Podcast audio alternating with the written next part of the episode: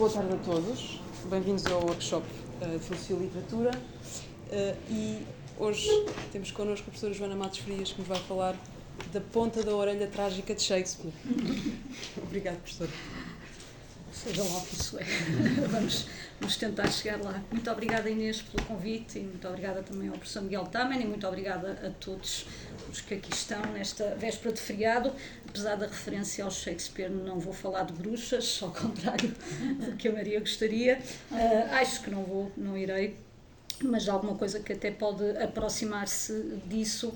E eu começaria talvez por um, um, pequeno teaser, que é uma das inúmeras passagens um, em que o Machado de Assis, uh, que é na realidade o autor sobre quem eu vou falar, uh, faz referência a Shakespeare e muito particularmente a Hamlet. Um, e desta forma que é ao mesmo tempo absolutamente entusiástica e errática, porque depois cita tudo truncado, não é? Portanto, uh, reproduz muitas vezes passagens do Hamlet, mas como acontece aqui, uh, acaba esta passagem que é, que é numa crónica, dizendo nascer, viver, não mais, não é? Portanto, já está a citação do Hamlet toda truncada, viver, lutar, quem sabe, it is the rub, em vez do hey, there's the rub. Um, continuou ele em inglês, nos termos do poeta, tão universal é Shakespeare que os próprios seres futuros já o trazem de cor. E esta passagem é que importa, juntamente com esta coisa toda truncada que consiste em invocar Shakespeare e, sobretudo, Hamlet, a, a propósito de tudo aquilo sobre que ele quer falar. Isto serve para eu justificar e, e agradecer uh, o facto de terem aceitado o meu título demasiado longo, uh, porque na realidade um, esta é uma expressão do, do próprio Machado de Assis que que aparece nas Memórias Póstumas de Brás Cubas, num contexto que eu só vou reconstituir uh, mais tarde. Uh, eis o drama, eis aí o drama, eis aí a ponta da orelha trágica de Shakespeare. Portanto, estes daíticos todos têm uma, uma remissão uh, textual uh, que, é, que é interessante, mas que a mim, a primeira vez que li, independentemente do, do contexto do, do, do texto das Memórias Póstumas, me, me, lembrou imediatamente duas coisas. A primeira foi uma memória visual, um, que é uh, do célebre uh, Chandos Portrait, que representa alegadamente Shakespeare com um brinco e que depois deu origem a outras uh, representações. E para mim, a ponta da orelha trágica de Shakespeare é aquele brinco, não é? Que é uma espécie de, uh, de prolongamento, uh, ao mesmo tempo decorativo e técnico, da possibilidade de ouvir. Um, e isto acrescido a uma coisa que é muito importante em Shakespeare e que me parece que para o Machado de Assis vai ser importante também no modo como ele, de alguma forma, aprendeu muita coisa com o Shakespeare, que é o fenómeno uh, de uma coisa de, de, que a Maria gosta muito e que em português não tem tradução, julgo eu, o fenómeno de eavesdropping, não é? De estar a ouvir coisas uh, ou clandestinamente, ou ilicitamente, ou inadvertidamente. Um, ehm, e o modo como isso uh, funciona, por um lado, como alguma coisa que tem a ver com mecanismos de transmissão de informação, mas muito em particular com a forma como a informação muda de mãos, às vezes uh, ocultando e desocultando segredos. Uh, ocultando e desocultando coisas, uh, que é um, um aspecto que vai ser uh, e que é muitíssimo importante para entender uma boa parte daquilo que é o entendimento do funcionamento da ficção para o Machado de Assis. Esta, esta relação entre uh, ocultar e revelar coisas e ouvir ou não ouvir coisas inadvertidamente, revelá-las ou não revelá-las, etc. E que, embora no, no contexto específico onde aparece esta expressão da ponta da trágica de Shakespeare, não tenha a ver literalmente com ouvir, tem a ver com o modo como se processa essa essa transmissão da, da, da informação. Só uh, antes de, de, de, avançar e pedindo já à Inês, uh, aquilo que eu trago está um bocadinho caótico e, portanto, eu não tenho o tempo totalmente controlado. Quando for assim excessivo, façam um, um sinal. Um, o enquadramento daquilo que eu gostaria de testar hoje é o seguinte: em primeiro lugar, eu achava que ia chegar aqui com um argumento, não, não, não chego aqui com um argumento, mas com um conjunto de, de, de intuições que tem a ver, em primeiro lugar, com o facto de recentemente eu me ter envolvido em alguns desportos radicais que não costumava praticar. O primeiro deles foi ter uh, entrado numa espécie de, de desafio de pensar na, na, importância do Shakespeare para alguns autores canónicos da literatura em língua portuguesa e, nesse sentido, para mim, uh, o caso Machado de Assis é um caso uh, especialmente uh, exemplar e, ao mesmo tempo em que isto aconteceu, ter que pensar em, na elaboração de programas para cursos de teatro, eu que não venho da área do, do teatro, e, ao mesmo tempo, ter que escrever um livro sobre Machado de Assis com o qual me comprometi até daqui a uns seis meses. E isto tudo junto resultou naquilo que eu pensei fazer aqui hoje, só que deu-se um problema que é, eh, que é comentável a partir daquele famoso verso Álvaro de Campos, fui para o, vim para o campo com grandes propósitos, eu vinha para o Machado com grandes propósitos, e os propósitos com que eu vinha para o Machado ehm, são, são pensáveis um bocado à luz daquela ideia do Oscar Wilde quando diz do Wordsworth que ele nunca foi um poeta dos lagos, porque na realidade quando chegou aos lagos foi lá encontrar os, os sermões que já, que já levava com, com ele. E eu senti-me um bocadinho assim porque a minha ideia era uh, olhar para as memórias póstumas uh, de Brás Cubas que é considerado o primeiro romance da fase madura de Machado de Assis, numa fase que teria cinco romances. A minha ideia seria olhar uh, para este romance em particular a partir de um argumento geral que não é meu e de um argumento particular que eu tenho vindo a desenvolver a partir de outras obras e que eu achava que ia resultar na perfeição. Uh, Enganei. Uh, e é por isso que só trago algumas intuições. Qual é o enquadramento geral? Há um,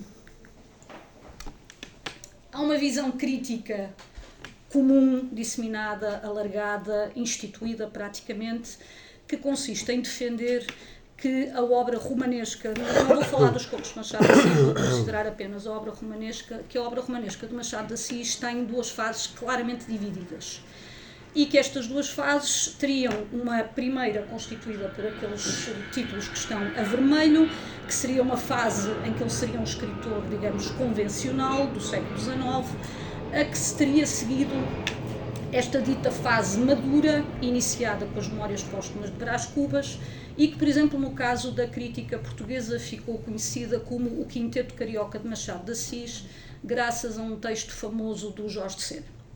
Uh, e que foi um texto que teve a capacidade praticamente de instituir a ideia do quinteto como se uh, de facto estes cinco livros da, da alegada segunda parte da obra uh, que é um, um, uma divisão para a qual o próprio Machado de Assis contribuiu como se estes cinco títulos fun funcionassem uh, como uma espécie de unidade estética. O Sena desenvolve todo um argumento que é, uh, que é interessante e que é, aliás, recebido pela maior parte dos críticos como uma coisa evidente, uh, que é o argumento da, da separação das duas fases, e faz assentar isso na ideia de que esta esta segunda fase seria caracterizada como uma unidade estética que ele uh, chama quinteto por afinidade com a ideia do quarteto de Alexandria do, do, do Lawrence uh, Durrell. Um, esta ideia já, já foi mais ou menos contestada até pelo Abel Barros Batista, por exemplo, mas normalmente a ideia do quinteto só é contestada no sentido de se defender que os romances, cada um destes cinco romances em particular, perde se for visto apenas como uma parte de uma, de uma coisa que seria homogénea, uma unidade estética, uh, eh, etc. Um, e uh, aquilo que, que me pareceu, uh, ou que me começou a parecer, foi que em nenhum momento se considera a possibilidade deste argumento do quinteto falhar, porque na realidade não há diferenças assim tão radicais entre estes cinco romances e os romances uh, anteriores. Um, e quando voltei às memórias póstumas de Barás Cubas, uh, foi, foi isso que se começou a, a ocorrer-me por uma razão simples que então terá a ver com o meu argumento particular. Eu caí na história do quinteto durante muito tempo, não é? Portanto, aceitei como natural a ideia do quinteto e comecei a fazer um, uma leitura destes cinco romances, começando pelo fim. Portanto, a primeira leitura que fiz foi do Memorial de Aires e a seguir, justamente aqui no workshop, fiz uma leitura do Dom Casmurro. E a minha ideia era prosseguir nessa leitura, no mesmo sentido, relativamente às memórias póstumas de Brás Cubas aceitava o argumento do quinteto e, no meu entender, o que poderia ligar estas cinco obras seria o facto de todas elas terem uma espécie de variação do tópico da preguiça enunciado de diferentes formas. No caso do Memorial de Aires, é o Aires que escreve o livro que é preguiçoso, porque está sempre a dizer que não vai escrever aquilo que poderia ter escrito porque não tem paciência. Uh, no caso do Dom Casmurro, uh, a preguiça é, do, é a preguiça do próprio narrador enquanto personagem, porque é um narrador que não faz absolutamente nada, nem por ele nem por ninguém, não é? portanto não, não atua, é absolutamente uh, inoperante. E julgava eu que ia chegar ao, ao, ao, às Memórias Póstumas de Brás Cubas, agora, para chegar aqui ao workshop, com este argumento por acumulação com alguma coisa diferente para dizer sobre a possibilidade de uma modulação da preguiça nas memórias póstumas de Brás Cubas. Não é que ela não exista, o que me pareceu foi que eh, estava a entrar numa, numa acumulação bastante redundante que passava a ser relativamente desinteressante. Isto é, nas Memórias Póstumas Brás Cubas vamos encontrar exatamente a mesma coisa, que é um narrador que diz que não conta tudo aquilo que podia contar uh, e que muitas vezes não faz aquilo que podia fazer. Um, e talvez a única diferença relativamente aos outros dois casos tenha a ver, portanto, a minha ideia seria começar pelo último capítulo do livro, que é o capítulo, um capítulo famoso em que Brás Cubas termina uh, as suas memórias póstumas uh, anunciando tudo aquilo que não foi, tudo aquilo que não fez, como grandes saldos, não é? Portanto, com esta. Uh, com esta, esta espécie de repetição, de enumeração anafórica, não é? depois resultando naquilo que seria a derradeira negativa deste capítulo de negativas, não tive filhos, não transmitia a nenhuma criatura uh, o legado da nossa miséria. Uh, e basicamente aquilo que me pareceu foi que estar agora a tentar encontrar mais elementos disto nas memórias póstumas não traria nada de muito inovador relativamente à leitura dos outros dois romances, a não ser talvez pelo facto de nas memórias póstumas esta preguiça ter uma evidência textual. Uh, ou seja, é um livro, ao contrário do que acontece nos outros, em que isto não se manifesta assim, é um livro em que até tipograficamente são poupados um, caracteres em vários momentos, não é? No, neste, uh, neste velho diálogo de Adão e Eva, uh, todo apenas a partir de sinais de pontuação, ou em coisas mais deste género, como um capítulo que se chama Fim de um Diálogo, e de facto nós só, só assistimos ao fim do diálogo, uh, que são uh, coisas que, que vão textualmente cortando uh, a, o próprio trabalho da escrita. E eu julgo que há aqui mais um exemplo, exatamente este de outra natureza, um, que é a ideia da criação de aforismos para qualquer coisa que também não existe, não é? Portanto, mais uma vez, condensando, condensando tudo.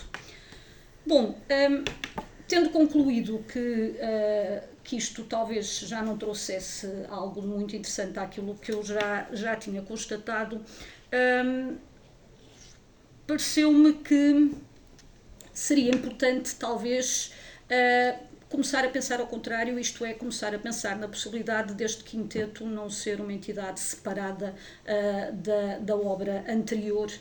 Um, e, uh, desde logo, por uma razão que é quase uh, evidente no ponto, do ponto de vista dos intitulados, que é o primeiro romance que o Machado Assis publica, chama-se Ressurreição, e este romance Memórias Póstumas, que seria o romance da, da, da dita segunda fase, chama-se Memórias Póstumas, não é? Portanto, a, a própria ligação entre a ideia de, de qualquer coisa que tenha a ver com uma vida póstuma Uh, está em ambos uh, os romances, mas obviamente que isso uh, poderia não significar absolutamente nada se não tivesse outras consequências. Portanto, o problema a que eu cheguei, tendo perdido o, meu argumento de base, ou tendo para já deixado a descansar, é que não é possível pensar no quinteto enquanto tal, não porque não haja características de cada um dos romances, mas porque a obra deve ser eh, de facto vista como alguma coisa que, que funciona como uma totalidade. Um, e nesse sentido, parece-me que é capaz de ser mais produtiva uma leitura que se distancia um bocadinho desse lugar comum da crítica e que, eh, em vez de estabelecer a ligação das memórias póstumas de Brás Cubas com a obra subsequente, que estabeleça essa ligação com a obra anterior. E, nesse sentido, eh, este romance, Memórias Póstumas de Brás Cubas, seria uh, o romance central não é, entre, as ditas, entre as ditas duas fases.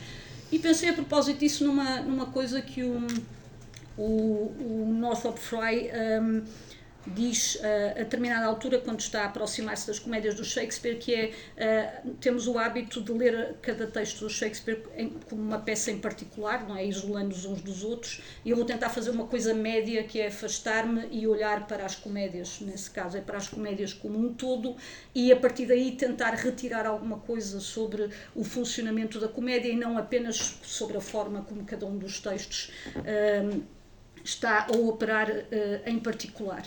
Um, e isso pareceu-me útil neste caso do Machado, sobretudo pensando numa possibilidade que, que, embora pareça um bocadinho anacrónica, pode ser sugerida por uma, por uma ideia do Italo Calvino, que obviamente no caso dele é muito olipiana, uh, que é a ideia de que uh, a multiplicidade nos romances enciclopédicos não tem que ser uma não tem que ser uma multiplicidade aquilo que eles chamam o hiperromance mas vamos não vamos pensar muito neste prefixo mas não tem que ser uma multiplicidade que decorra de milhares de páginas não é? O, o Calvino diz eh, aliás dando o seu próprio exemplo é que é possível que obras múltiplas resultem de combinações infinitas de coisas breves que é o princípio lipiano obviamente eh, mas que é um princípio que, a meu ver, se adequa muito bem ao que nós poderíamos entender como uma totalidade um, da obra uh, romanesca do, do, Machado de Assis.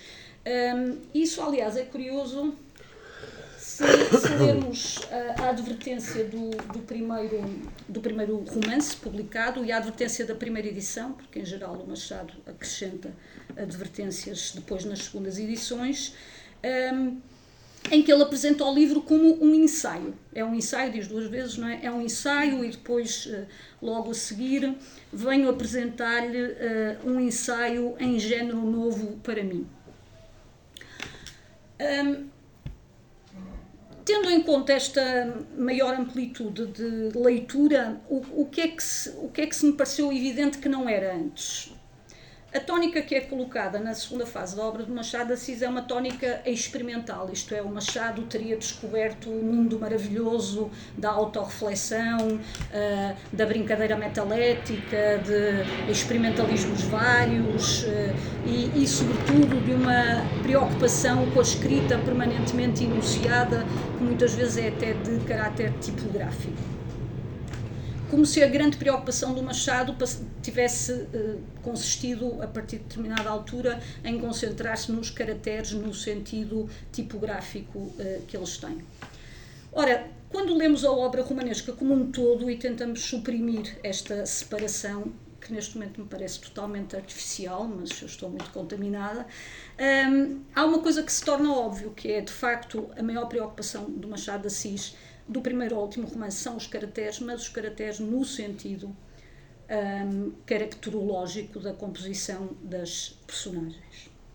Isto é, o foco de Machado de Assis do primeiro ao último romance é sempre como é que eu vou compor este caráter. Um, aliás, lembrei-me que o professor Miguel também ia dar um seminário sobre caráter e personagem, uh, que talvez uh, me tivesse sido útil para pensar nisto, mas de facto eu estou só também a, a lançar aqui um, algumas coisas.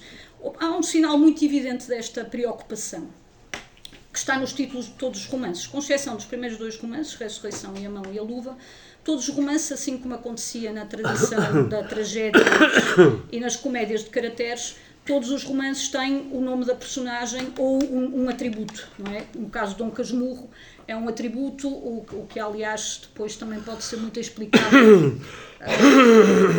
Perdão, peço desculpa. À luz do interesse que o, que o Machado assiste tem pelas, pelas comédias do Molière, não é? Portanto, há, há muitos casos em que, em que a coisa funciona por. Uh, por atributos. E há, aliás, uma altura no, no romance Quincas Borba, que é o que imediatamente se segue às Memórias Póstumas de Brás Cubas, em que a certa altura há uma passagem que diz isto. A filha era Maria Benedita, nome que a vexava por ser de velha, dizia ela, mas a mãe retorquia-lhe que as velhas foram algum dia moças e meninas e que os nomes adequados às pessoas eram imaginações de poetas e contadores de histórias. Esta ideia dos nomes adequados às pessoas serem imaginação de poetas uh, e, e, contadores de histórias é muito importante no caso do Machado de Assis, porque de facto é um autor perante o qual nós podemos reconstituir em quase todos os casos a ligação do nome que é dado à personagem relativamente àquilo que é a composição do caráter da personagem e o modo como o Machado quer que nós uh, assistamos uh, àquilo que é uh, a personagem.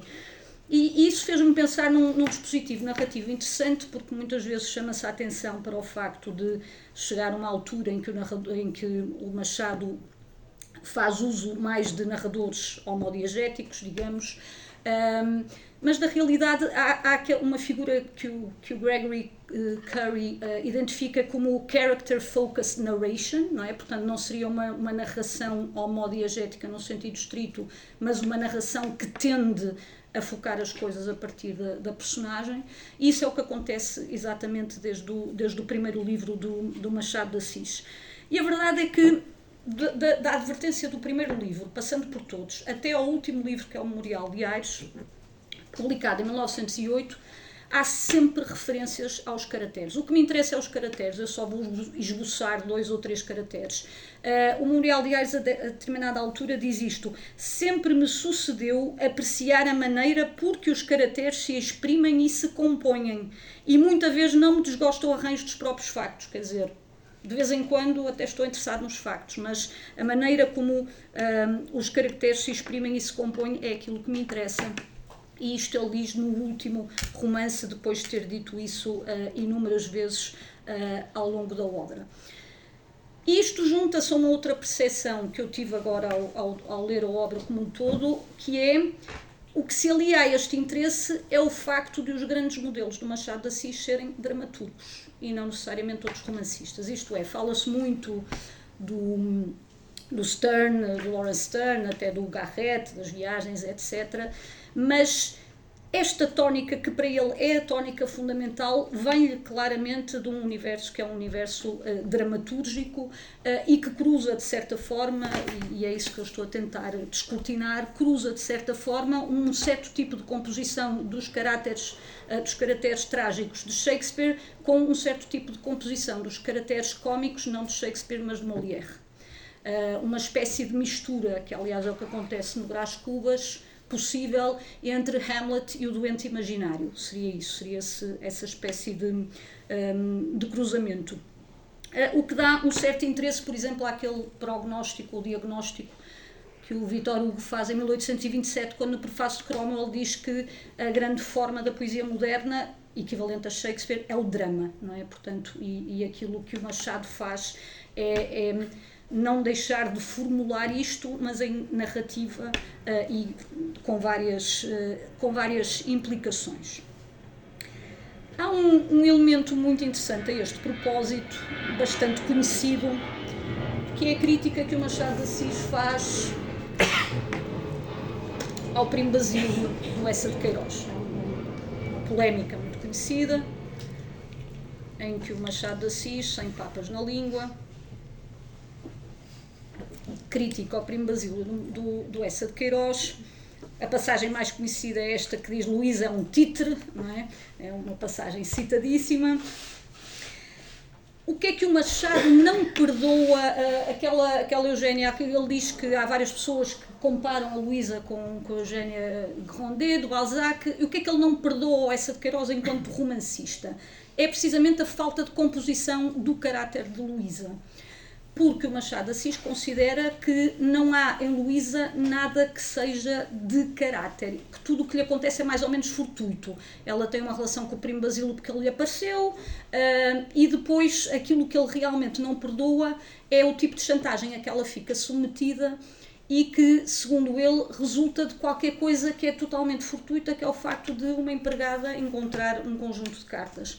Aliás, o Machado, a certa altura, pergunta que moral é que nós devemos tirar desta história. Bom, tem que escolher melhor os vossos criados, eh, seria a, a moral, a moral da história.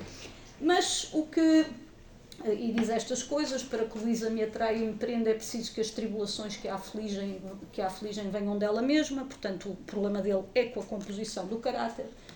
E a certa altura diz isto, o lenço de Desdémona tem larga parte na sua morte, mas a alma ciosa e ardente de Otelo, a perfídia de Iago e a inocência de Desdémona, eis os elementos principais da ação o drama existe porque está nos caracteres, nas paixões, na situação moral dos personagens. Aliás, ele vai voltar muitas vezes ao lenço de Desdémona, não é? Para ele é claramente o exemplo de qualquer coisa que poderia ter sido fortuita no enredo, mas não é, porque tem a ver com a relação que os próprios caracteres estabelecem com, com aquele ardil, digamos assim. Não é?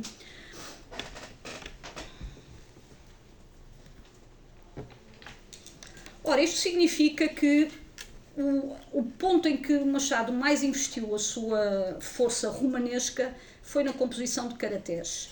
Agora, o que é que é especial nele? É que estes caracteres não variam muito, ao contrário do que pode parecer numa primeira impressão. São quase sempre os mesmos. Há um, há um que é uma espécie de personagem tipo que é permanente, que no primeiro romance se chama Parasita, e por exemplo no Dom Casmurro vai se chamar Agregado, que é a figura do Parasita, não é? Um, vários lisonjeadores para, para a Maria estudar. Um, e portanto há parasitas uh, em todo, que é outra forma de preguiça, porque são mais uma vez personagens que não fazem absolutamente nada. Há aqui um, uma questão com o dinheiro e com, e com o trabalho também que, é, que, é, que seria interessante de seguir.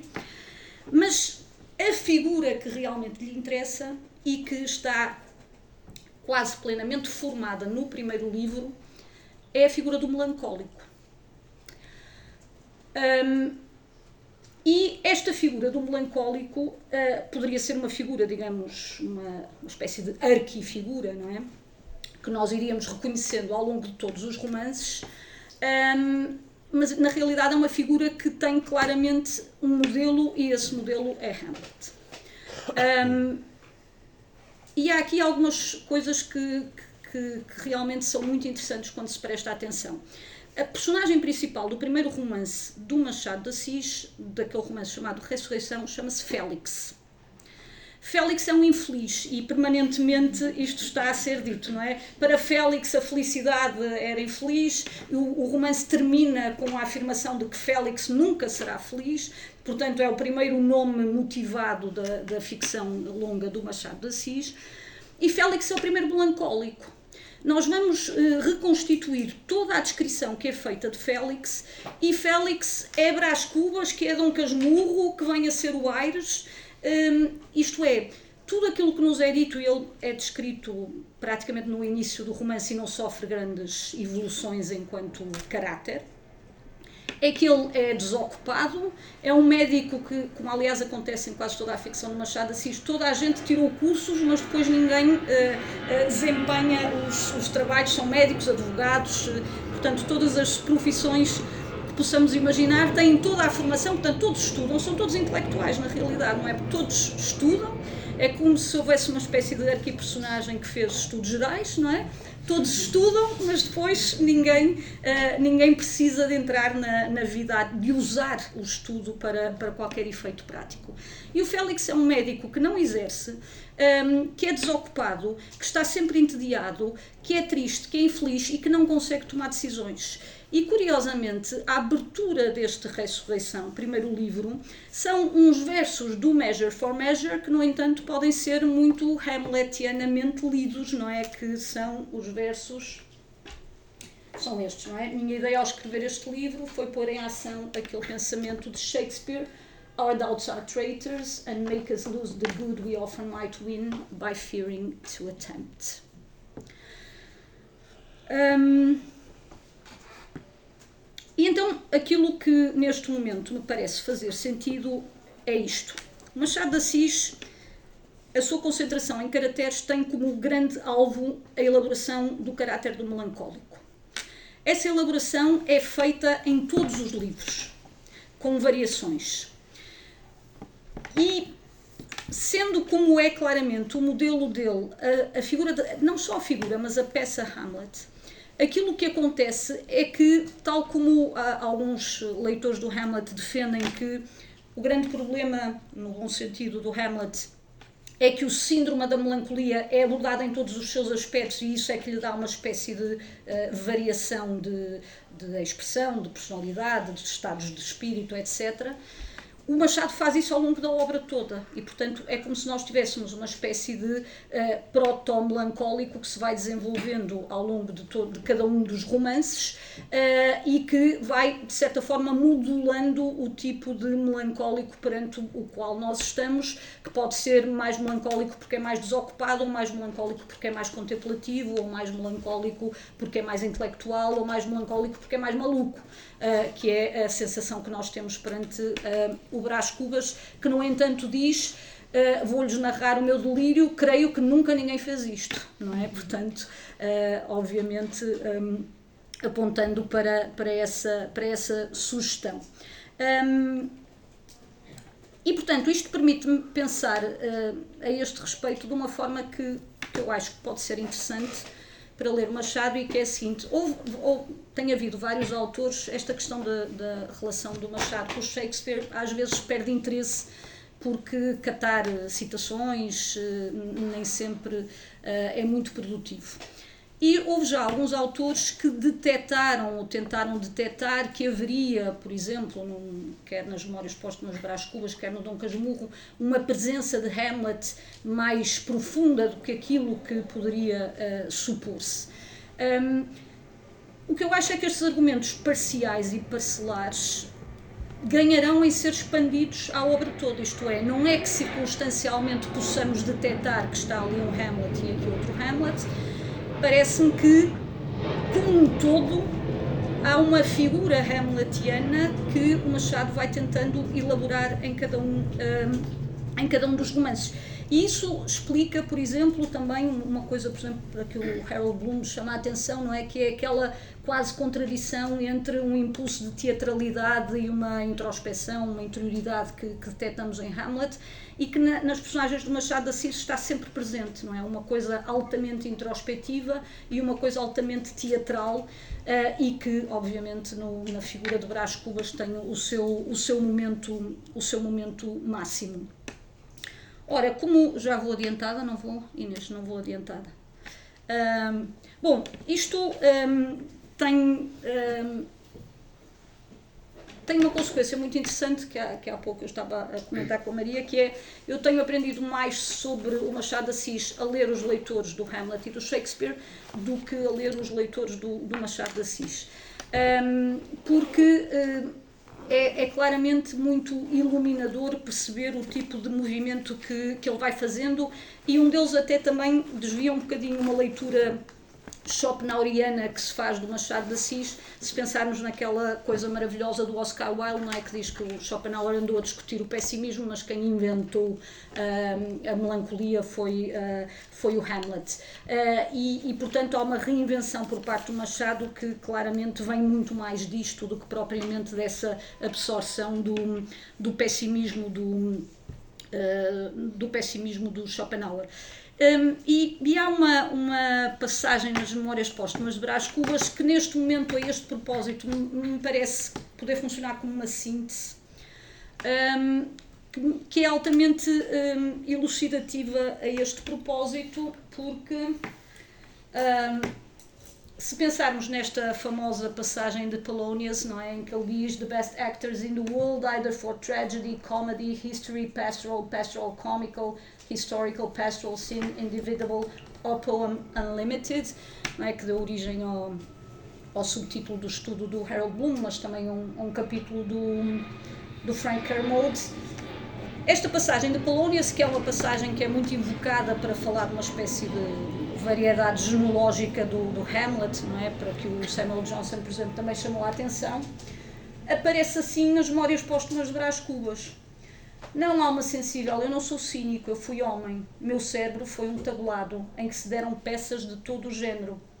O drama sacro, o austero, o piegas, a comédia louçã, a desgrenhada farsa, os autos, as bufanerias, um pandemónio, alma sensível, uma barafunda de coisas e pessoas em que podias ver tudo, desde a rosa de Esmirna até à ruda do teu quintal, desde o magnífico leito de Cleópatra até ao recanto da praia em que o mendigo tirita o seu sono. Cruzavam-se nele pensamentos de vária casta e feição, não havia ali a atmosfera somente da águia e do beija-flor, havia também a da lesma e do sapo.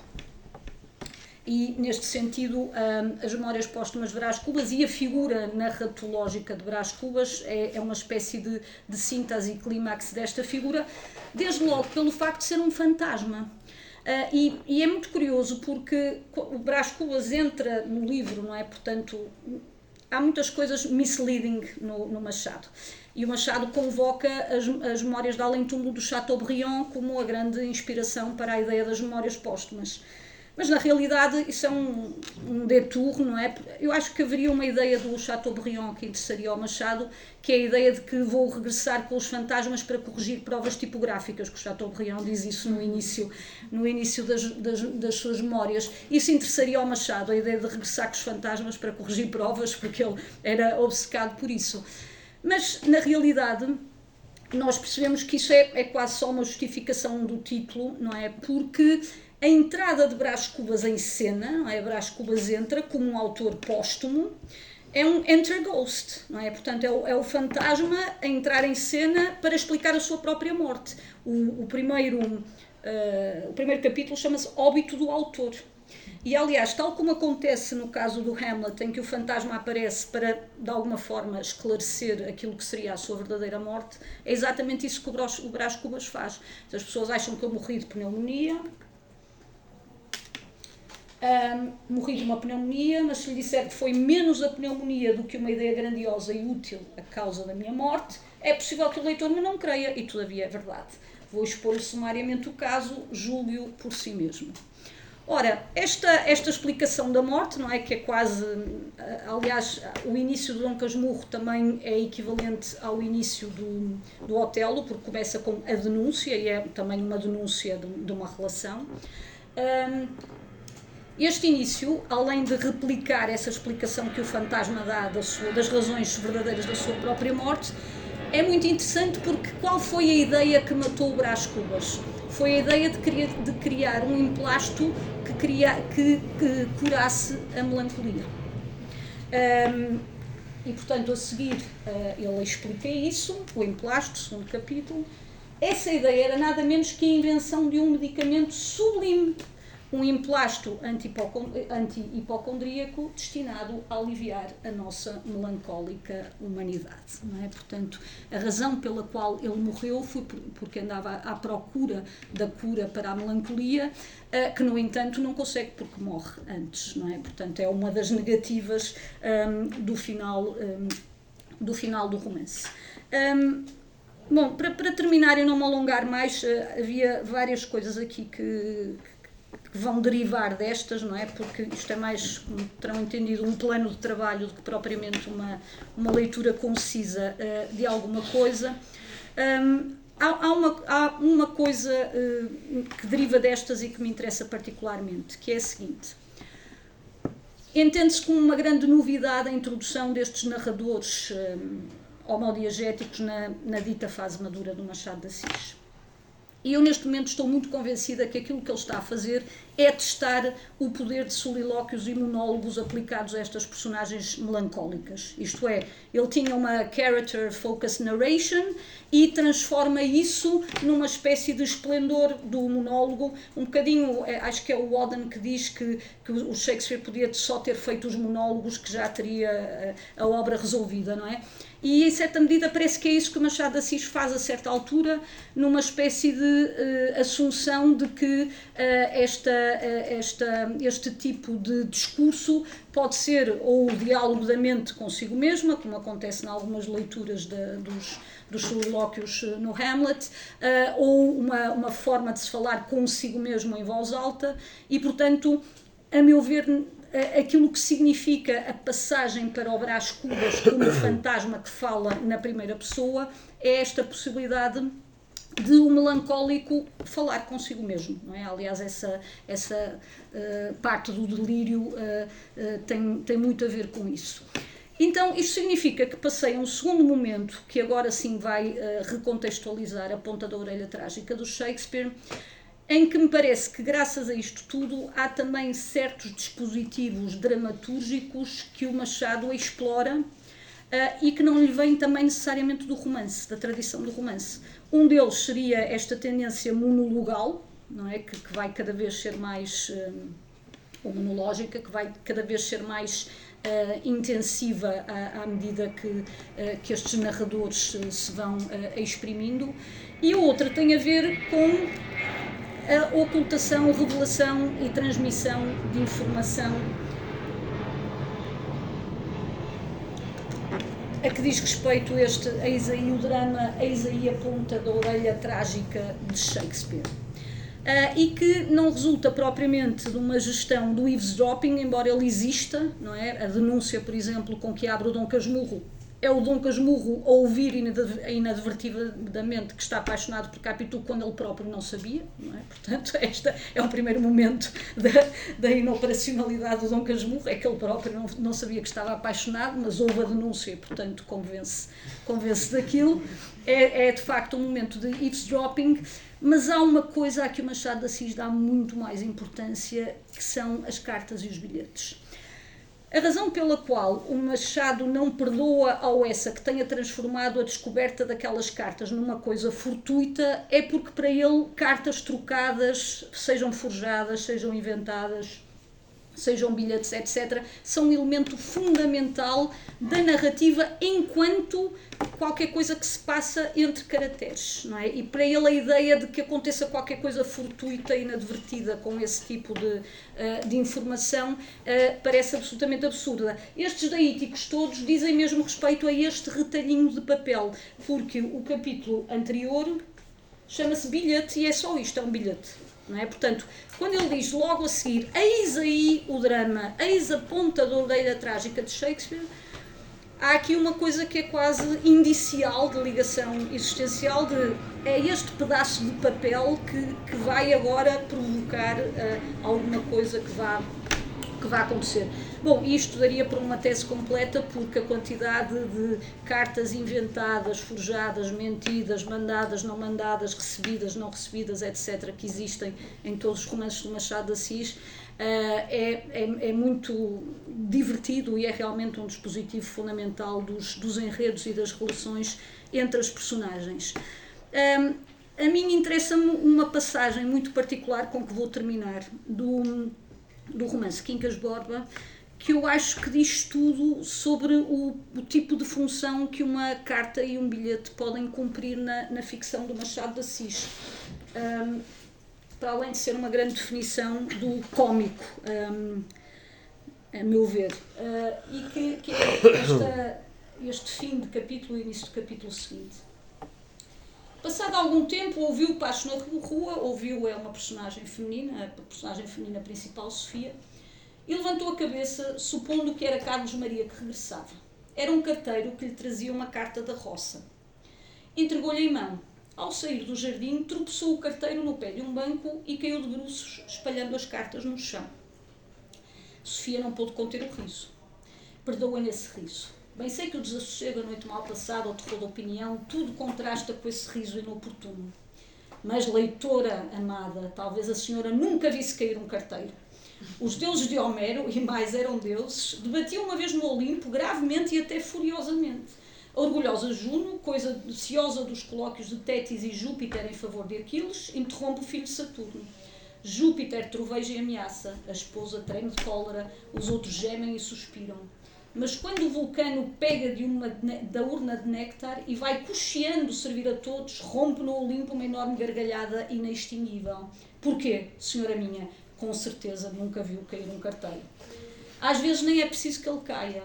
Outras vezes nem é sequer preciso que ele exista. Basta imaginá-lo ou recordá-lo. A sombra da sombra de uma lembrança grotesca projeta-se no meio da paixão mais aborrecível e o sorriso nem às vezes à tona da cara leve que seja, nada. Deixemos-la rir e ler a sua carta da roça. Só dois apontamentos muito rápidos. Nós nunca sabemos em que é que consiste esta carta da roça. Portanto, capítulo seguinte avançou. muito mais à frente faz uma alusão, mas nunca acedemos ao conteúdo desta Carta da Roça. Segundo apontamento, isto seria a melhor resposta do Machado ao Essa de Queiroz, porque segundo ele, o Essa de Queiroz podia o carteiro a cair antes de entregar a carta, de forma a que houvesse um problema eh, inadvertido em que as cartas seriam trocadas e por força do acaso não aconteceria nada no sentido da carta ser realmente entregue. E o facto de o Machado pôr a situação cômica da queda do carteiro depois da carta ter sido bem entregue reforça a ideia dele de que não lhe interessam essas uh, peripécias assentes em coisas fortuitas, porque interessa-lhe que a coisa aconteça entre os caracteres. Obrigada pela vossa paciência, peço desculpa que falei muito, mas. Obrigada, obrigada, professora. E abrimos o período de discussão e perguntas.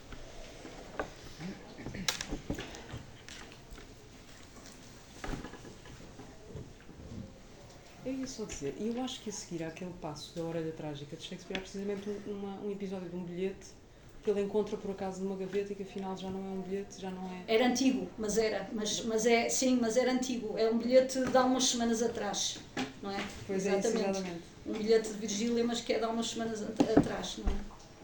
E há uma coisa interessante, de facto, é como lhes disse, isto são várias intuições que depois requerem muito desenvolvimento, porque há, um, há uma coisa muito interessante relacionada com esta hum, este tópico de, de, cartas e bilhetes, etc., no Machado e que tem a ver com a possibilidade da releitura. É muito raro uh, haver uma, uma troca de, de cartas ou de bilhetes que não traga imediatamente consigo a possibilidade da releitura. E a releitura, ora acontece em cima do acontecimento, por exemplo, aqui acontece isso, reli duas ou três vezes. Eh, se eu disser que reli duas ou três vezes, o leitor acredita em mim. Mas se eu disser que fiquei muito emocionado, não acredito depois, não é? Depois há, essas, há sempre essas, eh, esses temperos. Mas acontece muitas vezes que há também essa releitura desfasada no tempo e que tanto pode trazer confirmações de coisas como erros de, de, de memória que eu acho que está relacionado com, com uma questão que no Machado é também um tópico fundamental, que é, que é a questão da memória.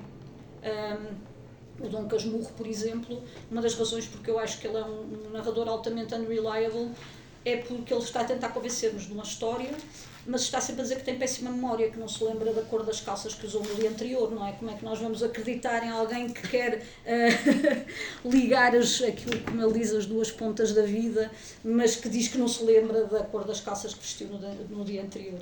Um, e, e, é, e, essa é uma questão para ele que eu acho que até em muitos casos tem mesmo verdadeiros teatros da memória no sentido antigo, não é? Que é encontrar lugares para, para recordar. E muitas vezes essa possibilidade de releitura das cartas eu acho que tem a ver com isso. E curiosamente é para a memória dos personagens, não é para a nossa, porque raramente ele repete as coisas. É muito raro repetir.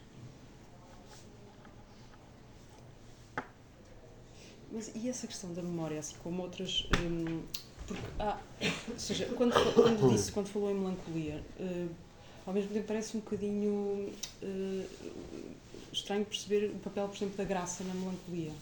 Porque, porque a maior parte, muitas das coisas que aparecem no romance percebemos que são para ter graça, uhum. tem, tem, realmente muita graça.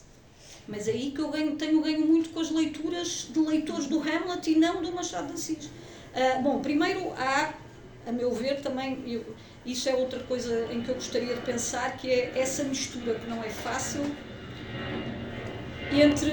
Bom, estaria aqui muito nesta, nesta figura do hipocondríaco de que ele fala, não é? Que é a figura, do, a mistura do melancólico num sentido trágico, digamos, e, e, a figura do doente imaginário do Molière. Portanto, uma figura potencialmente cômica, por exemplo, do hipocondríaco. E, e há uma mistura clara que o Machado faz entre, entre esses dois modelos. Agora, o que eu tenho aprendido com várias leituras intensivas e extensivas que fiz da, da figura do Hamlet é que, eh, por um lado, é uma figura que tem vários momentos cómicos, não é? portanto, não é uma figura que seja uh, trágica do princípio ao fim. Há, aliás, vários autores que defendem que, dentro das tragédias de Shakespeare, é, é talvez a figura mais uh, variável desse ponto de vista, mas tem aqui algumas pessoas que poderão dizer alguma coisa sobre isso.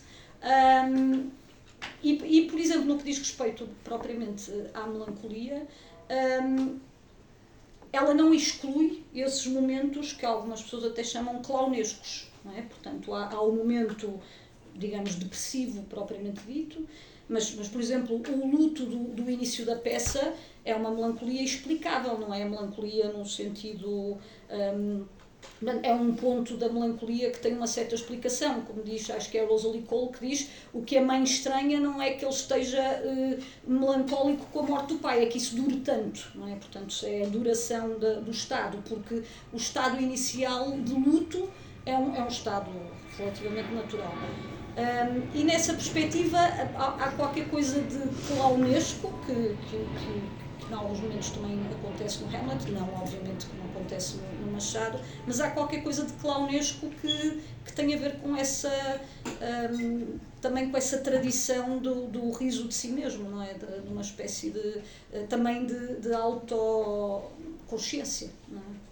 Eh, nessa isto é, a melancolia não tem que significar simplesmente um estado permanente de. E a passagem do cemitério, em que a figura do antigo lobo há uma ligação muito clara entre a, a tragédia e a comédia. Uhum. As coisas estão ligadas, e Hamlet. Sim, e aliás, e, e, aliás nas memórias póstumas há várias reincidências da, da, da cena do cemitério. Um, que é aliás outra coisa que também interessa ao, ao Machado. Há, há, há uma intuição uh, sua que me pareceu que estava a apontar em duas direções diferentes e não sei se essas direções são exatamente compatíveis. Que é, que, que é a intuição que eu acho que é muito interessante e estimulante entre, entre, entre caráter e, da relação entre caráter e monólogo hum. que, que, que aproximou, evidentemente, aos, a muitos famosos monólogos das peças de Shakespeare. Vamos, vamos deixar de parte de saber se Shakespeare Sim. são os monólogos ou são mais que os Sim. São provavelmente muito mais que os monólogos. E, portanto, mas, a, mas a ideia de que o caráter se revela especialmente bem em monólogo. Isso, isso sugere duas coisas um bocadinho diferentes.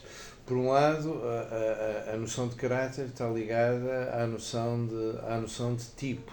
Uh, e não é completamente claro que num romance que um romance possa só sobreviver à base de tipos porque vive da particularidade dos caracteres. E portanto não são caracteres no sentido dos caracteres do Teófras, do século XVI francês, não são, não são exatamente não são uh, exatamente tipos e por outro lado uh, um, um, um, mas por outro lado um caráter é que, é uma maneira de, de, de, fazer uma descrição moral particular uhum. uma descrição moral particular ora uh, até que ponto é que o género dramático e não a tradição do romance esse é o seu ponto histórico uhum. que, que, que eu acho que é, que é mais estimulante até, até que ponto é que o género dramático uh, pode ser um bom conselheiro para descrever caracteres particulares e não tipos, e não tipos morais.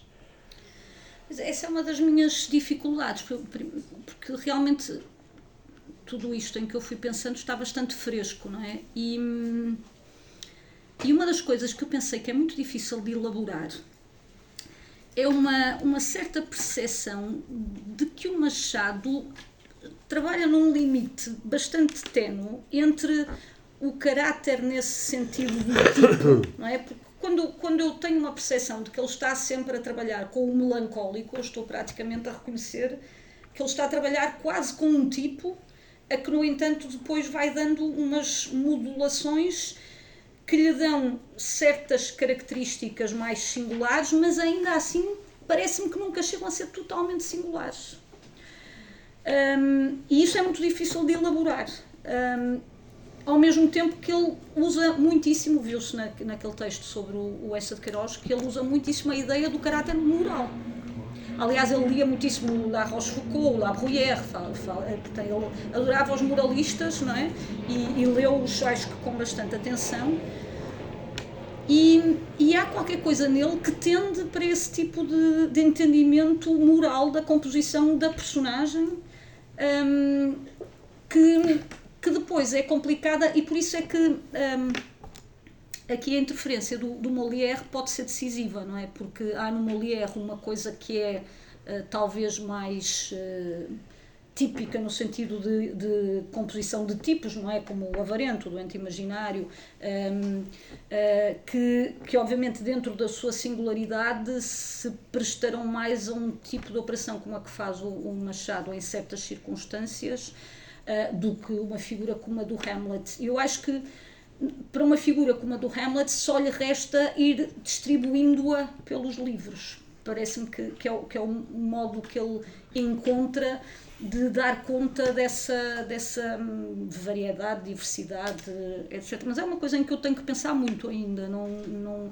eh, é difícil de elaborar, porque a minha percepção do entendimento que o Machado faz do que é compor uma personagem um, está nesse ponto difícil em que eu ainda não percebi exatamente onde é que ele passa de uma composição de um caráter que é apenas um tipo para um, uma personagem que tem qualquer coisa de hum, característico, digamos assim. É, é, é, que há uma explicação, há uma explicação que ocorre. Hum. Uh, que, Uh, uh, por um lado, a tradição do romance do século XIX é uma, é uma, é uma, tradução, é uma tradição de personagens particulares, uhum. mais do que tipos. Muito raramente é que tem. Vai ler os romances de Balzac, não é propriamente. Ou raramente há tipos. Há, há, tipos, há, há, há, pessoas particulares escritas na sua. Na sua, na sua particularidade. Mas porquê que o, porquê que, uh, o, o género dramático se transforma em modelo para descrever a particularidade e não propriamente e não propriamente a tradição Romanesca, a, a tradição é? do romance.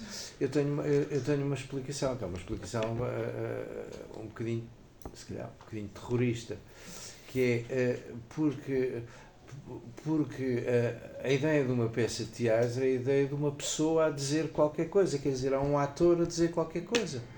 Eh, eh, e, e, e, aquilo a que chamamos Hamlet, que se calhar quando pensamos naquilo a que chamamos Hamlet, não pensamos na coisa rarefeita em que pensamos quando lemos um romance, mas pensamos num determinado ator a fazer Hamlet.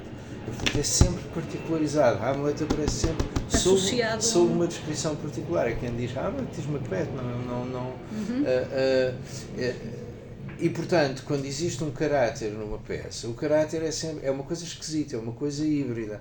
É, é um tipo particular. Pode ser o melancólico, ou, ou o, o rei patifo, ou, ou, ou, ou o espertalhão, mas é aquela pessoa em particular a fazer de espertalhão, a fazer de melancólico e a fazer de rei patifo. Isso traz o teatro Uh, não por causa de ser Shakespeare, de ser outra coisa qualquer, mas por causa de ser teatro, para um lado completamente particular, para um mundo mais particular ainda que o romance, porque não consegue distinguir exatamente entre o que é a pessoa a dizer aquelas palavras e o que o Shakespeare escreveu. Isso, no, no caso do, do Machado, faria muito sentido na medida em que uma grande uma grande parte do contacto que ele teve com o teatro foi teatro, não, não, não texto escrito, não é? Ele assistiu inúmeras. Diz, diz Não, eu estava a pensar um contra-argumento ao que o Miguel disse, que é então e quando lemos as peças e não vemos. não, mas no caso do Machado eh, há, há todo um lado que, que, é muito interessante nisto, que é os problemas que o Machado tem com o teatro.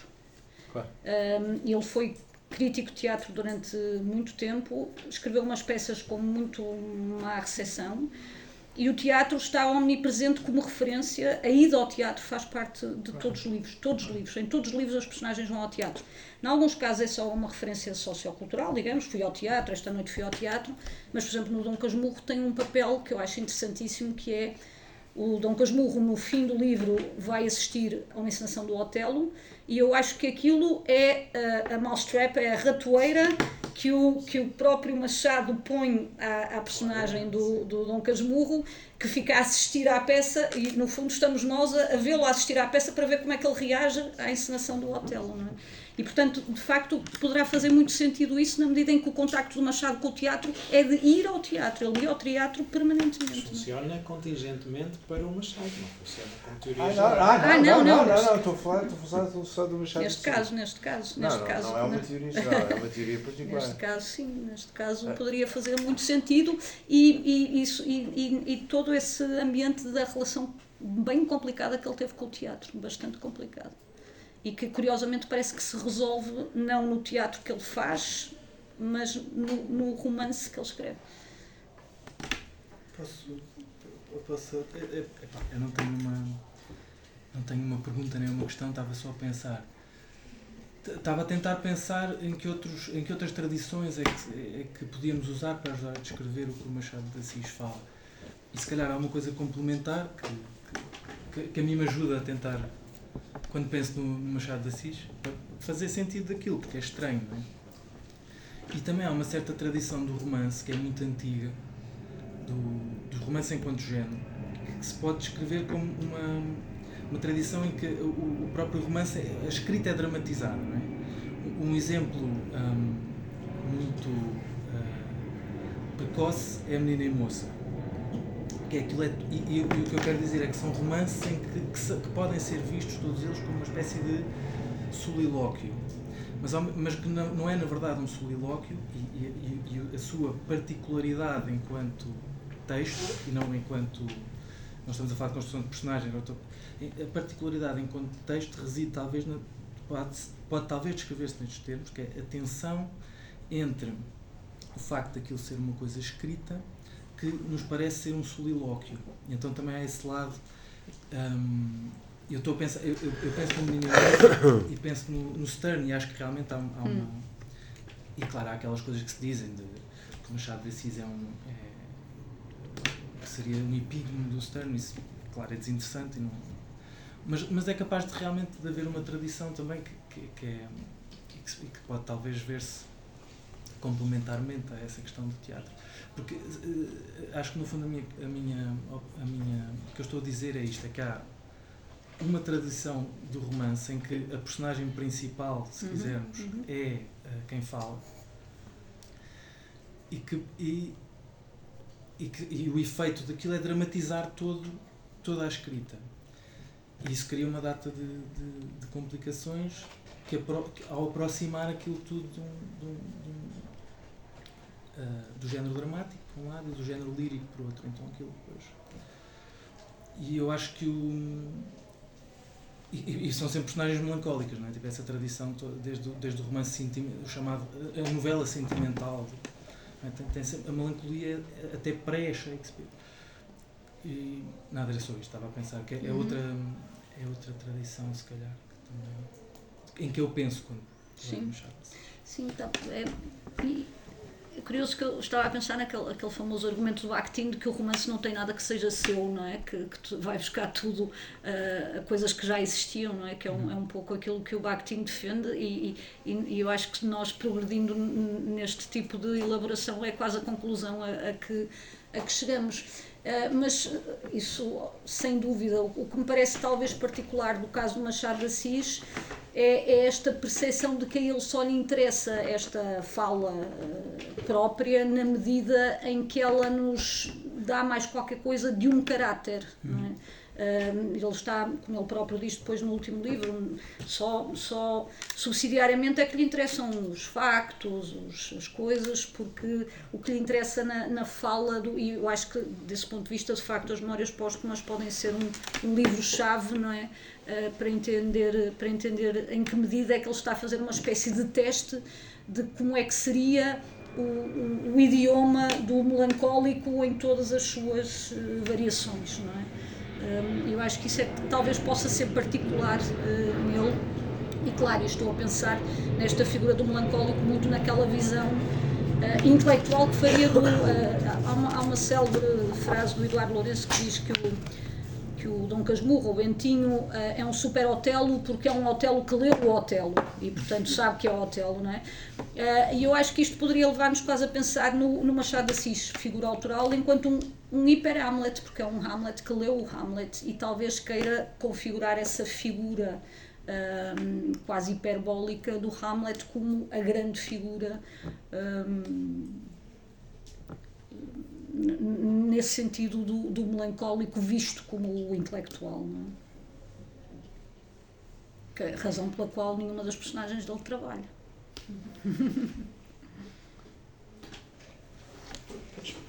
Dispor não. Parece um gato fedorento. Não, é, o uso das práticas teatrais. Uhum. No romance, mesmo daqueles anos, é uma coisa muito comum, Uhum. vai noutra direção. Por exemplo, com o Zola. Hum. Com o Zola uma preocupação eh, tentar escrever de maneira impessoal, ou Uhum. seja, ocultar a mão do artista, eh, não usar um narrador balzaquiano, um narrador que comenta nos factos, que seja muito parecido ao autor. Portanto, para ocultar, para atingir este ideal de impessoalidade, usa-se muito a focalização interna, Uhum. porque Joana falou, ehm, ou seja, eh, nós no princípio do Somoir vemos Paris pelo ponto de vista do protagonista que está já lá a olhar Paris, para Paris. Mas também há uso dessas práticas teatrais, mas que vai todo em direção do diálogo. Ou seja, para contar uma história usa-se o diálogo, delega-se, não sei se disse isso, Sim, sim. Dele- delega-se a narrativa às próprias personagens e as personagens contam os pedaços da história através dos diálogos ou através do uso sistemático do discurso indireto livre. Esta aqui parece-me interessante porque vai noutra direção, uma direção oposta, solilóquio do, do, eh, do monólogo interior e parece criar mais uma ponte com a literatura a seguir, Virginia Woolf. Sim, sim, sim. Sim, aliás, bom, é, um- é- é uma das coisas em que se insiste muito a propósito do Machado, tentando trazê-lo para uma espécie de antecipação de, de coisas que depois seriam mais difundidas no início do, do século XX. Ahm, mas sim, aliás, há, há uma coisa nele que, que repudia, por exemplo, o modelo do Zola. Ne- Neste texto sobre o Essa, ele fala no Zola e ele diz que, que o Essa foi aprender com o Zola a não deixar nada, é questão da, dos segredos e da ocultação. Diz que eles são insuportáveis porque acham que não têm que deixar nada por dizer e que nós temos que conhecer todas as. eh, a questão da, da, da objetividade levada às últimas consequências, não é? Temos que conhecer cada fio de uma vassoura e saber como é que é, etc. E isso a ele, por exemplo, era uma coisa que o, ah, que, que o distanciava bastante dessa, desse tipo de escrita mais característico do, do Zola. Aliás, o, o início que dá até inspiração a esta capa, hum, é o início do, das Memórias Póstumas de Brás Cubas é uma dedicatória aos vermes, ao primeiro verme que roeu as frias carnes do meu cadáver, não é? Hum, e e há, muitos, há muitos leitores que entendem que isso é uma espécie de, de forma de picar uma tradição naturalista, de falar das, das coisas, não é? Mais, eh, embora eu tenha também uma outra teoria, porque o Machado andou a ler o Tratado das Minhocas do Darwin e andava interessado nisso. Portanto, eu acho que estes vermes vêm diretamente da leitura do- das minhocas do Darwin, é assim que ele chama, as minhocas do Darwin. E ele achou aquilo muito interessante. Portanto, eu acho que ele andava era fascinado com, com o estudo da vida das minhocas mais do que outra coisa. Mas há muita gente que interpreta, interpreta esta dedicatória assim como uma, uma espécie de facada no naturalismo e nessas. hum, e, e, portanto, não, não sei se tenho condições de responder exatamente à tua pergunta, Carlos, mas a, a sensação que nós temos é que, de facto, essa ligação, eh, também a ligação dele ao, uni- ao universo teatral não se faz, por exemplo, através do drama realista ou naturalista, não é? Eh, que ele tem muitos problemas, quer com esse tipo de encenação, quer com aquilo que ele chama o dramalhão romântico, não é? Também está sempre muito distanciado disso. Uh, e de facto, quando nós percebemos as referências dele, elas são o Shakespeare e o Molière, não é? E, portanto, é talvez um outro. Embora eu não saiba exatamente, por exemplo, há muitas coisas do Shakespeare que se percebe que ele assistiu em ópera.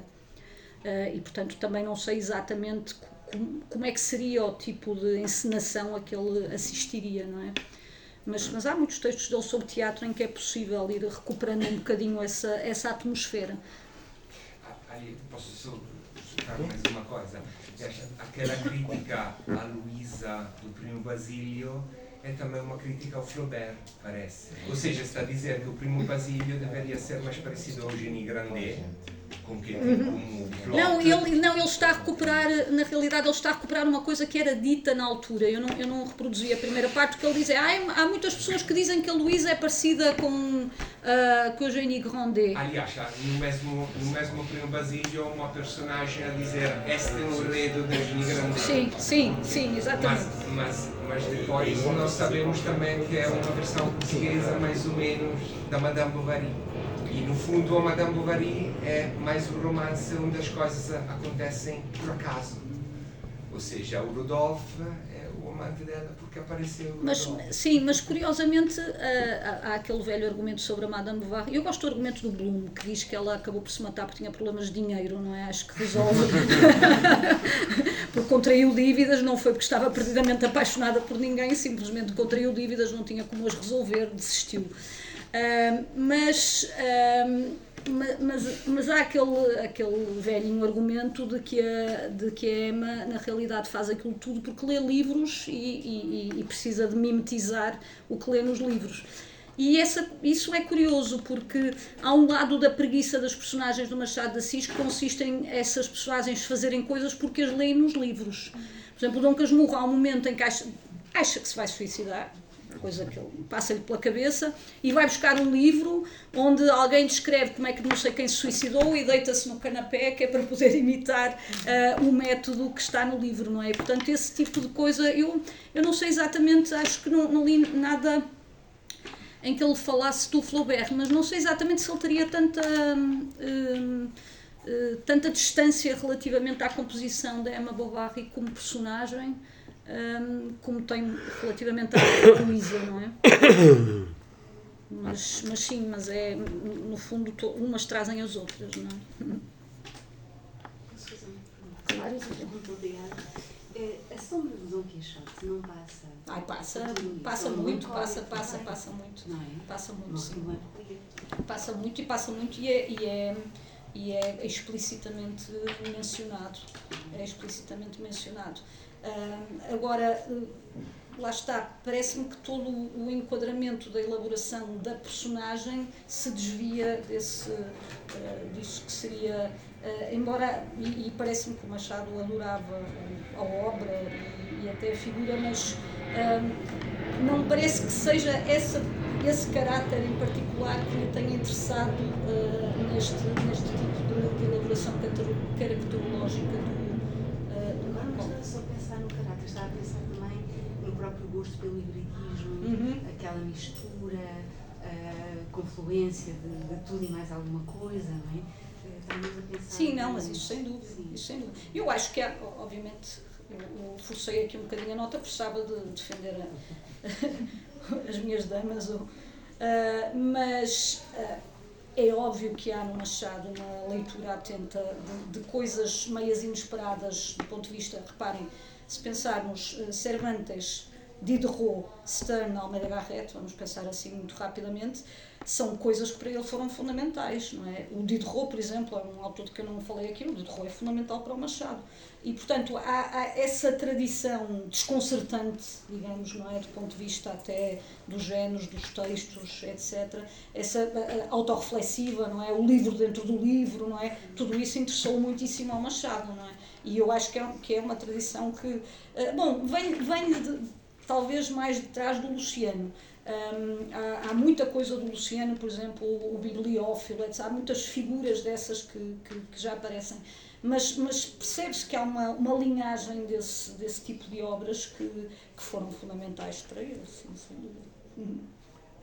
Mas eu acho que o, o, o, seu revisionismo crítico o- eh, eh, consiste numa coisa mais simples, que é tirar o machado da companhia dos que admiram habilidades narrativas. Exatamente, Em, exatamente. em maneiras de contar a história. Exatamente. eh, Que, a meu ver, é isso que invalida a divisão, aquela divisão. Exatamente, Eh, exatamente. Eh, E, e, e, portanto, quando as pessoas estão à espera de sete níveis narrativos e, e, reflexões intradiegéticas, suponho que este é o termo teológico certo, a, a- Joana dá-lhes com ah, monólogos e caracteres. monólogos e caracteres. Uma coisa antiga. É, E, portanto, uma coisa, uma coisa nada habilidosa no sentido. Aliás, eh, eh, o, o que é que. há outra coisa que. que eh, a, a- relação do, do Machado de Assis com os, com os romances do século XIX e a hostilidade dele em relação a essa é também, tem também outra raiz, é a hostilidade dele à história. a hostilidade dele àquilo que se passa, Sim, a hostilidade sim, dele sim, à sim, sim. intriga, às peripécias, aos, eh, e portanto, quando não há isso, também não há habilidades metadiegéticas ou intradiegéticas, ou seja o que for, e o que há é eh, monólogos. Exatamente. Até porque acontece, por exemplo, este das negativas que acaba o Brás Cubas é não aconteceu isto, não aconteceu isto, Uhum. não aconteceu isto, não aconteceu isto. Mas, noutros casos, é isto aconteceu, mas eu não vou contar. Claro, claro, claro, claro. claro. E, portanto, não sabe. Exatamente. Não sabe. E, e, e, e o- o- o- estávamos aqui a, a o- o- a ronronar, a ronronar, a ronronar, eh, o, o, o, o- há- quer dizer, eh, escus- escusam de ser óperas de Shakespeare, bastam óperas em que, em que- bastam óperas em que há áreas, Sim, porque é sim, um- sim. uma área, eh, a, a obra é, con- é constituída essencialmente desde o princípio, mais do que por coisas que acontecem, por monólogos. E depois eh, coros, e depois recitativos. Os, os, os, os recitativos são uma espécie de são uma espécie de resto do coro grego, são uma espécie de resto do coro grego em que se explica o que vai fazer, o que está a Uhum. pensar, o que não sei o quê, mas o que tem é o que tem é áreas. áreas.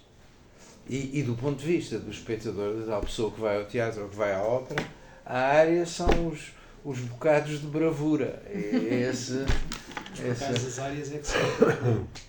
É, depende de em que ópera é que estamos a pensar. Acho que todas. Eu, por O acaso, recitativo é, é o que faz a mover a ação. É onde a ação é, o- é, é a É súmula da ação. ação. Mas a As área. áreas são mas- comentários. são- Mas, mas, mas, é, o- mas é o momento em que a ação não acontece. Em são que não há estágios, São ação.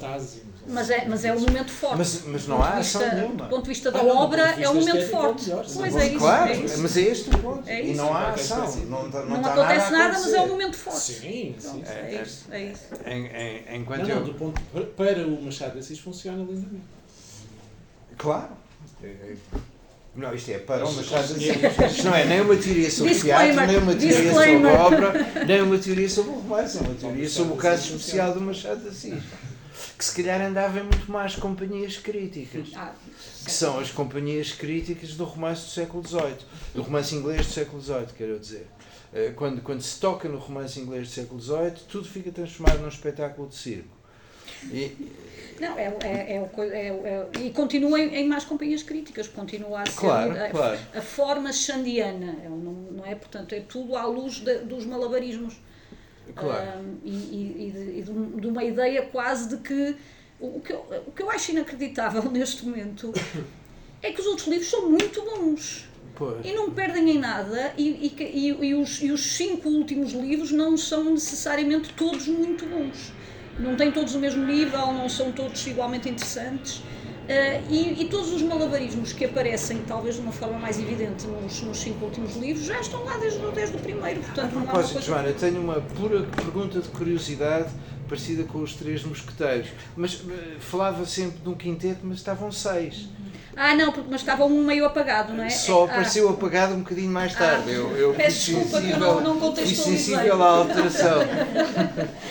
Peço desculpa que não contextualizei. Ah, sim, é, um- é uma novela chamada Casa Velha. Claro. ah, pronto, que, que não é considerada nesse quinteto, porque, como quase todos os, os livros longos dele, foi publicado em, em, Fascículos. em- em fascículos ah, e nunca foi publicado normalmente em livro naquela época. Portanto, por um lado, não tem a, não tem a extensão dos romances, por outro lado, não existiu como livro naquela altura.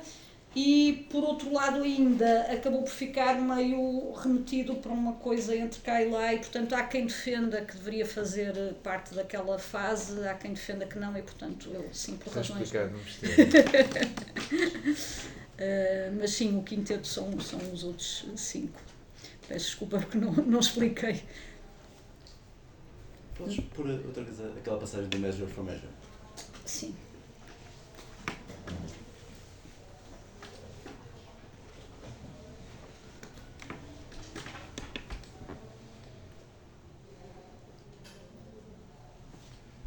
Eh, Em grande medida, o- o que parece estar em causa, por exemplo, na discussão com o Essa de Queiroz é uma distinção entre um técnico que faz avançar eh, Não me venhas com a bola, que eu isso não consigo discutir. Eh, um técnico que faz avançar a narrativa ou a intriga, recorrendo eh, ao acidente, ao, Sim. ao meio ambiente envolvente. Isso é penoso, segundo o, Machado Assis, porque a ação devia decorrer, por exemplo, de um erro de uma personagem. Devia, ser, ou- ou- devia ser a personagem, ou o caráter da personagem, a influenciar os avanços na, na- na narrativa. Mas depois, o fascínio é por, uma, uma- por um tipo de personagem que não avança, que está num impasse, que é o melancólico. E a, a solução do emplasto no- no- na- nas memórias parece estar aqui também incluída nesta ideia. Eh, Uma boa, uma, uma boa forma, um bom emplasto para resolver a melancolia Afinal está a falar de futebol. Ah, Mas uma boa forma de resolver a melancolia parece ser hum, sermos decididos. Não, não, não permanecemos na dúvida uh, tentarmos. E no entanto, Sim. é o melancólico que interessa ao Machado de Assis. É, é, é, o, é o momento do impasse. Sim. Porque no momento do impasse em que não se passa nada, Uhum. é que é possível uh, o solilóquio, uh, os- uh, aquelas coisas todas. Mas eh, eu acho que tu partiste de um princípio que talvez não, tenha sido, não tenha ficado muito claro, que é ele não está propriamente interessado numa ideia de uma ação que avança. Não, não, não é uma coisa que o preocupe. Ahm, o- ele, ele critica-o essa pelo facto de ele ter resolvido. as- Porque há, eh, os dois, são dois textos e são bastante longos.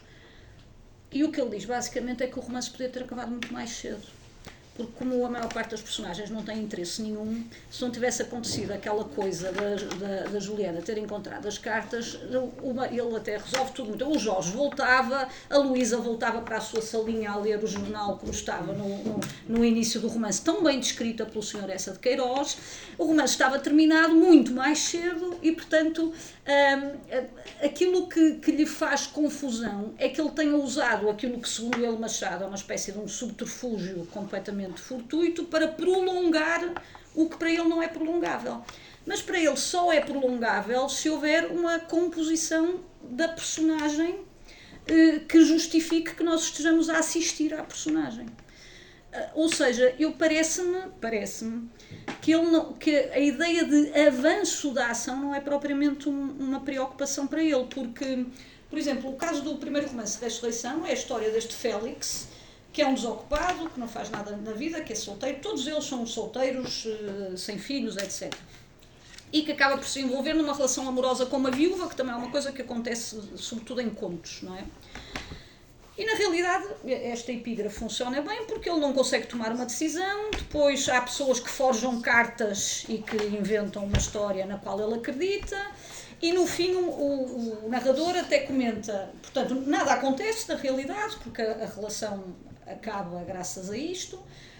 Ah, ele até descobre, aparentemente, que a carta que, que dizia coisas sobre a, sobre a namorada que, que tinha mentiras, mas depois, no final, ele está sozinho, não é? Portanto, Félix infeliz, sozinho, ah, e passado muito tempo, ainda continua a pensar se não seria possível que afinal aquela carta contivesse verdades. Não é? Portanto, a- aquelas 180 páginas são passadas com as indecisões do Félix. Anda para trás, anda para a frente, anda para trás, anda para a frente. E, portanto, de facto, o Machado gosta é do impasse, que é a razão pela qual o Brás Cubas não consegue eh, fazer o emplasto. Não é? Aliás, termina assim, não é? E não encontrei a cura para a nossa melancólica. Aliás, há uma relação entre impasses e monólogos. Sim, sim. São, são dilações de tempo. Não acontece nada durante o monólogo. Exatamente. E, e, e desse ponto de vista, o monólogo mais famoso da história do teatro é a história do impasse. É, temos uma disjunção, temos isto, temos aquilo, temos isto, eu deverei fazer isto, deverei fazer aquilo. Depois no final sabe o que é que ele fez. É engraçado que Machado usa muitas vezes a, a versão portuguesa do, do nome do Hamlet, usa Hamleto, que parece amuleto, não é? É quase como se o Hamlet se transformasse no amuleto da, da ficção dele. Posso me dizer uma coisa acerca da, da crítica ao S? Sim, claro. Bem, eu acho que não temos que levar demasiado a sério uh, as críticas, porque parece-me transparecer muita inveja mesmo. eu acho que Mas o Essa foi lá mudar algumas coisas por causa desta eu crítica. não, Foi, foi, não. foi, foi. Um, mas pronto, o meu ponto é só que as, várias, muitas dessas críticas são descrições e muitas vezes são descrições muito boas de elemento a passar pela Zena. Mas eu acho que transparece muita inveja nessas críticas. E quando referiu o Garrett várias vezes, Hum. o Garrett se calhar tem um problema parecido com, com o Machado, que ele quer escrever romances, mas não consegue. No caso do Garrett, ele é, pelo menos domina um género canónico muito bem, que é o teatro. O dramaturgo tenta escrever romances. Mas todos os romances que ele escreveu, acho que ele tem várias tentativas que abortou, e escreveu pronto, O Arco de Santana, que é uma peça de teatro em formato de romance, eh, às vezes de Minha Terra, que são uma coisa híbrida, mas que tem muitos elementos teatrais. E, e parece-me haver um caso muito parecido no Machado, só que não domina, quer dizer, domina um género canónico muito bem, que é o conto. Mas o- no caso do romance, se calhar ele gostava de, de saber melhor escrever romances. hum, Acha isso? intrigas. Ah, mas acha que ele não foi um bom romancista? É, Quer dizer, romances eh, mais eh, fechados, mais. hum, Eu não sei, é só uma hipótese. As Memórias Póstumas é um romance completamente fechado, porque ele começa morto e termina morto. Ah. Seria mais interessante. Não, isso é o Ressurreição. O primeiro é que se chama Ressurreição. Este chama-se Memórias Póstumas. Ah, bom, mas ah, obrigada pelo, pelo seu comentário. Bom, é claro que nós nunca retiramos deste tipo de polémica a ideia da inveja, porque achamos sempre que há qualquer coisa, sobretudo em escritores contemporâneos, a escrever na mesma língua, próximos do mesmo tipo de entendimento do, do romance. ah, temos sempre um bocadinho essa, essa ideia de que as coisas poderão resultar de algum tipo de, de ideia de que o outro está a fazer alguma coisa melhor e, e que isso não é exprimido da, da melhor forma.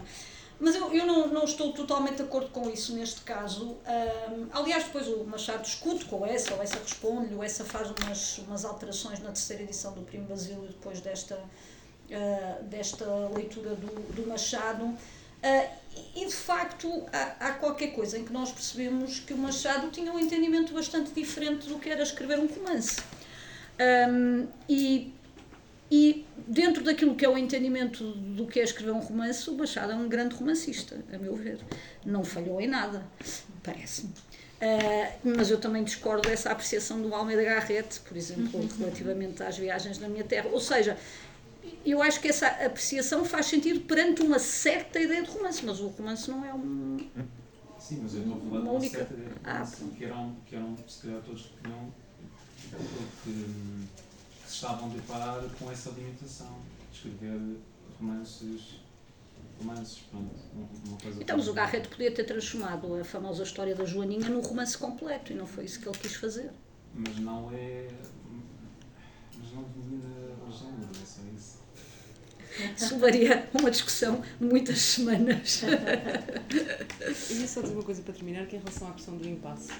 Eh, na ideia de que, ao mesmo tempo, eh, este impasse nestas personagens são personagens também não deixam nada por acaso, porque são tão impositivas, são tão, eh, são tão impositivas sobre o que acontece que não deixam nada por acaso, estão sempre em situações eh, trágicas, estão sempre em confusões, digamos assim. Hum. Isso é uma coisa, por exemplo, eu acho que há alguma semelhança com, eh, ou proximidade com, com o Svev, por exemplo.